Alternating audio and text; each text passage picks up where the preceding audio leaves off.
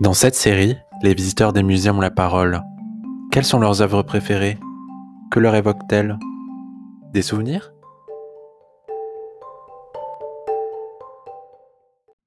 Je suis de Strasbourg et je n'ai jamais aimé la place Kléber que je trouve froide, minérale et sans âme. Étonnamment, il y a ce bâtiment du XVIIIe siècle qui à mes yeux sauve la place. En le visitant, on en oublie sa froideur à elle. L'Aubette. Oh déjà le nom est joli je trouve.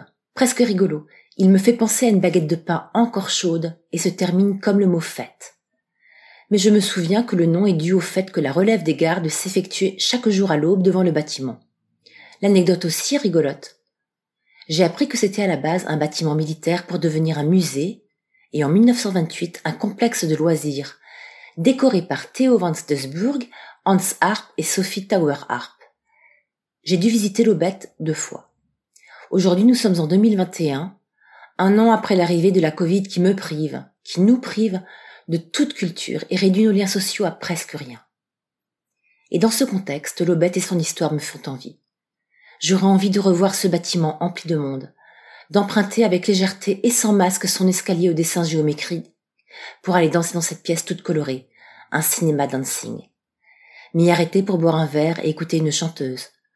J'aurais aussi envie d'organiser une fête dans la grande salle qui me fait penser au tableau de Mondrian.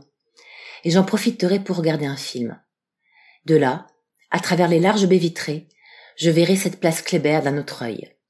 Après, J'irai avec des amis au foyer bar pour trinquer avec eux, accoudés au très joli comptoir du bar, qui pourrait y avoir été construit finalement. Cette description est aujourd'hui un doux fantasme, je le sais.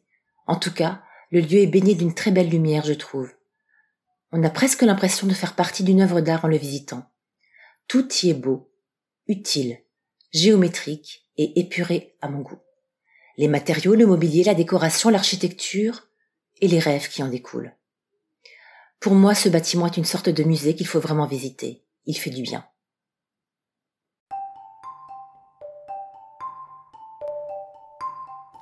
Retrouvez d'autres paroles de visiteurs sur nos comptes SoundCloud et Spotify.